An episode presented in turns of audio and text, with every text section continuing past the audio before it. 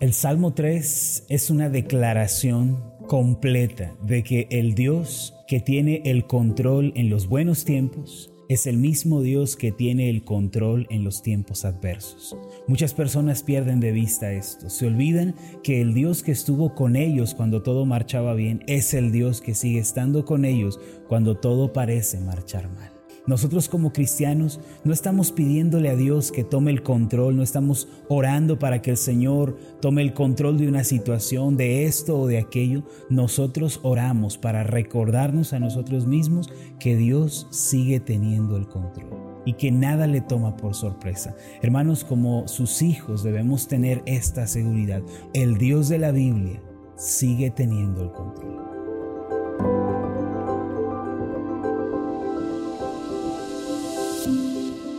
Estás escuchando Meditaciones Ascender con el pastor Marlon Corona. Acompáñanos a continuar escuchando la serie de esta semana titulada Confiemos juntos en Dios. El tema de hoy es El Señor es mi sustentador. Ante mis ojos puede parecer que las circunstancias se salieron de control, pero para Dios nada le toma por sorpresa.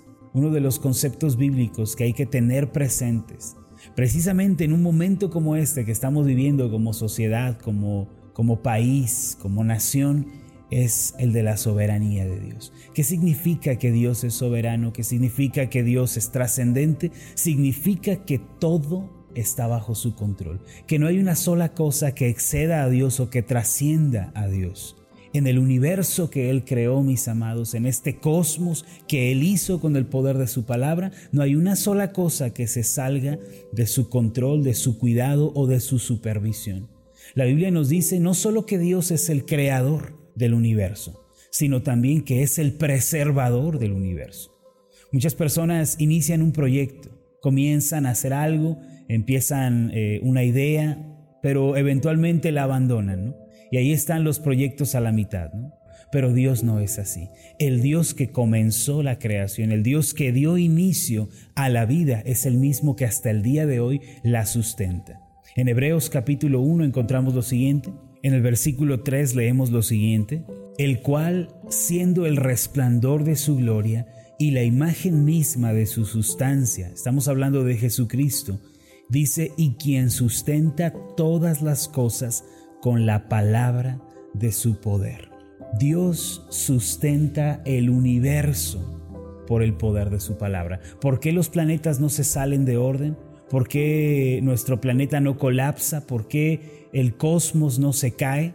Porque todo está siendo sustentado por la palabra de poder de Dios.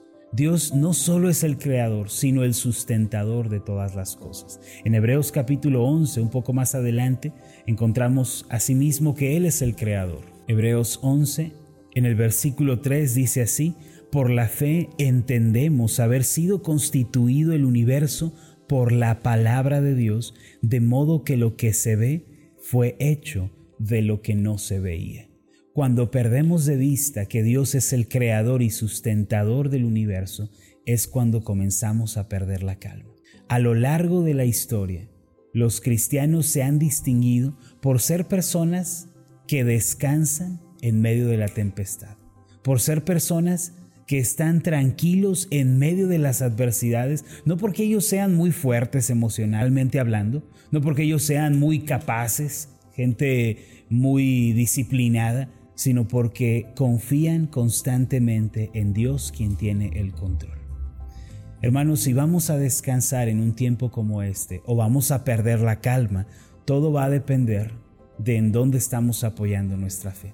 En el Salmo 3 encontramos esta declaración del salmista en el versículo 5, yo me acosté y dormí y desperté porque Jehová me sustentaba. Quienes saben un poco de historia bíblica recordarán que David estaba huyendo de su hijo Absalón. Esta historia se encuentra en el segundo libro de Samuel, en el capítulo 15 al 17 está esta historia, donde su hijo Absalón se levanta contra él, se revela, toma el trono de una manera violenta y abrupta y entonces comienza a perseguir a su propio padre para quitarle la vida. Y David se ve en la terrible necesidad de huir de Jerusalén al desierto y de encontrarse durmiendo en cuevas, debajo de los árboles, en una situación totalmente precaria, viene un ejército de alrededor de 25 mil personas contra David. Vienen muchísimos que lo están persiguiendo y por eso él comienza este salmo diciendo, son muchos, se han multiplicado mis adversarios. Se han levantado muchos contra mí, muchos están hablando en mi contra. Y a pesar de que viene todo este ejército contra David, él todavía puede acostarse, puede dormir tranquilamente y puede despertar al día siguiente. ¿Cómo es posible que una persona que está siendo perseguida, asediada, pueda descansar, pueda estar tan tranquila? Es posible cuando los ojos están puestos en el Señor. Es posible cuando la fe se apoya en Dios. Perdemos la calma, nos llenamos de ansiedad y preocupación cuando nos olvidamos que Dios tiene el control también en los tiempos adversos. Vamos a llenarnos de preocupación si nos olvidamos de esto. Hermanos, recuerden que el Dios que tiene el control en los buenos tiempos también lo tiene en los tiempos adversos. Dios no pierde el control y ustedes pueden descansar en medio de todo lo que se está viviendo, en toda esta vorágine de situaciones alrededor del mundo. Podemos descansar si tan solo nos acordamos que Él es nuestro sustentador. En cierta ocasión también el profeta Elías se vio amenazado por la reina Jezabel, una mujer perversa, una mujer despiadada, que le dijo al profeta Elías, le mandó decir a través de un mensajero, mañana a estas horas voy a tener tu cabeza en mi mano, voy a quitarte la vida. Y juró por sus dioses y dijo, así lo haré, y si no lo hago así, que mis dioses me añadan una peor condena si yo no lo hago así y mañana a estas horas yo tengo tu cabeza. Esto fue un motivo para que el profeta Elías huyera al desierto y salió a toda velocidad dejó atrás a su siervo y se fue en dirección al desierto. Caminó durante todo un día, dice la Biblia. Y cuando llegó en un momento determinado a un árbol que es muy raro que se dé en el desierto, una encina, dice la escritura que se acostó debajo de esa encina y le dijo al Señor, Señor, quítame la vida. Ya no quiero vivir. Estaba tan deprimido, tan angustiado, que su única salida era la muerte. Sin embargo, sucedió algo muy interesante. En el primer libro de Reyes, en el capítulo 19, versículo 5 en adelante, leemos lo siguiente. Y echándose debajo del enebro, se quedó dormido. Y he aquí luego un ángel le tocó y le dijo, levántate, come. Entonces él miró y he aquí a su cabecera una torta cocida sobre las ascuas y una vasija de agua, y comió y bebió y volvió a dormirse. Versículo 7, y volviendo el ángel de Jehová la segunda vez, le tocó diciendo, levántate y come, porque largo camino te resta. Hermanos, cuando nosotros estamos rodeados por nuestros enemigos, cuando hay situaciones adversas que nos amenazan, cuando hay una pandemia a nivel mundial, en medio de todas estas cosas podemos acostarnos, podemos descansar porque el Señor es nuestro sustentador. Y al igual que Elías, el Señor mismo sirve el alimento para nosotros. Yo les quiero pedir el día de hoy, no se preocupen ni se afanen por nada porque Dios tiene el control. Dios está cuidando de ustedes.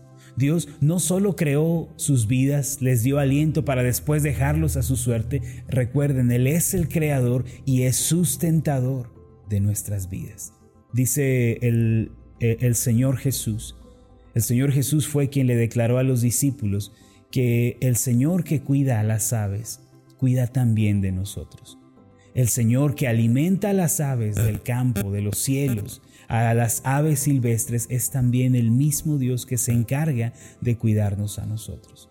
En Mateo capítulo 6, vaya conmigo este pasaje, Mateo 6, en el versículo 25 en adelante, leemos lo siguiente, por tanto os digo, no os afanéis por vuestra vida, que habéis de comer o qué habéis de beber, ni por vuestro cuerpo qué habéis de vestir. ¿No es la vida más que el alimento y el cuerpo más que el vestido?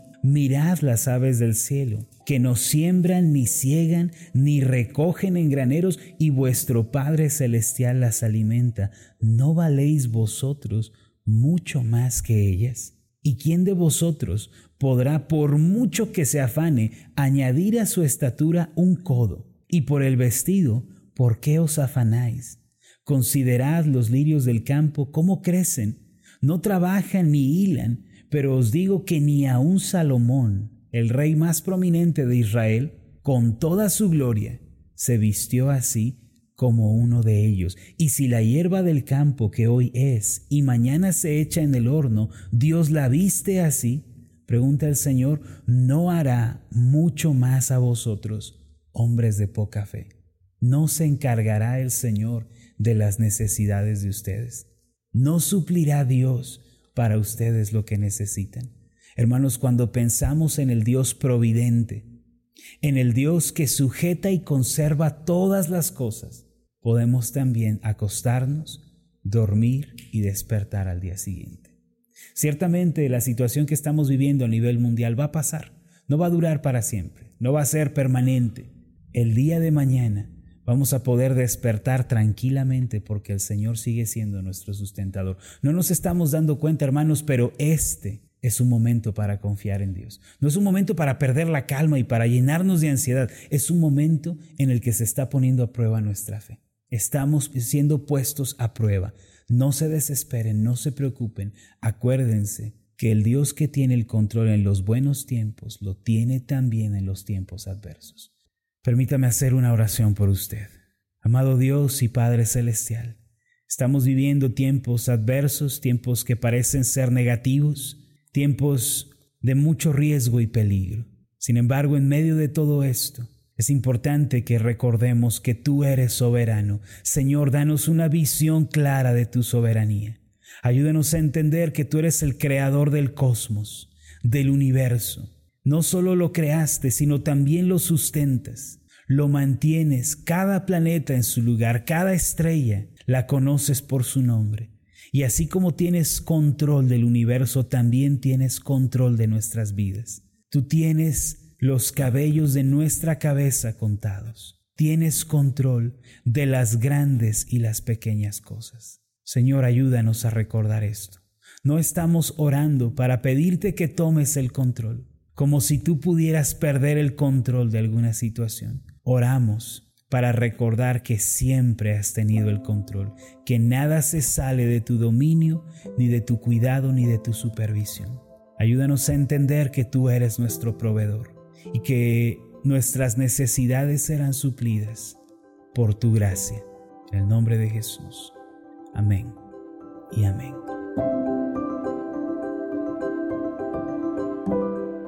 ¿Qué tal? Mi nombre es Marlon Corona, soy el pastor de la iglesia Ascender en la ciudad de Zapopan, Jalisco, en México.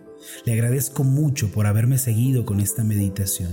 Mi oración siempre es que usted sea prosperado en todas las cosas y goce de una buena salud así como prospera en su alma. Le invito a que ore por las meditaciones ascender y le pregunte a Dios cómo puede usted ser de bendición para este ministerio. Las meditaciones ascender son impulsadas y apoyadas por nuestros oyentes. Reciba un fuerte abrazo, que Dios le bendiga.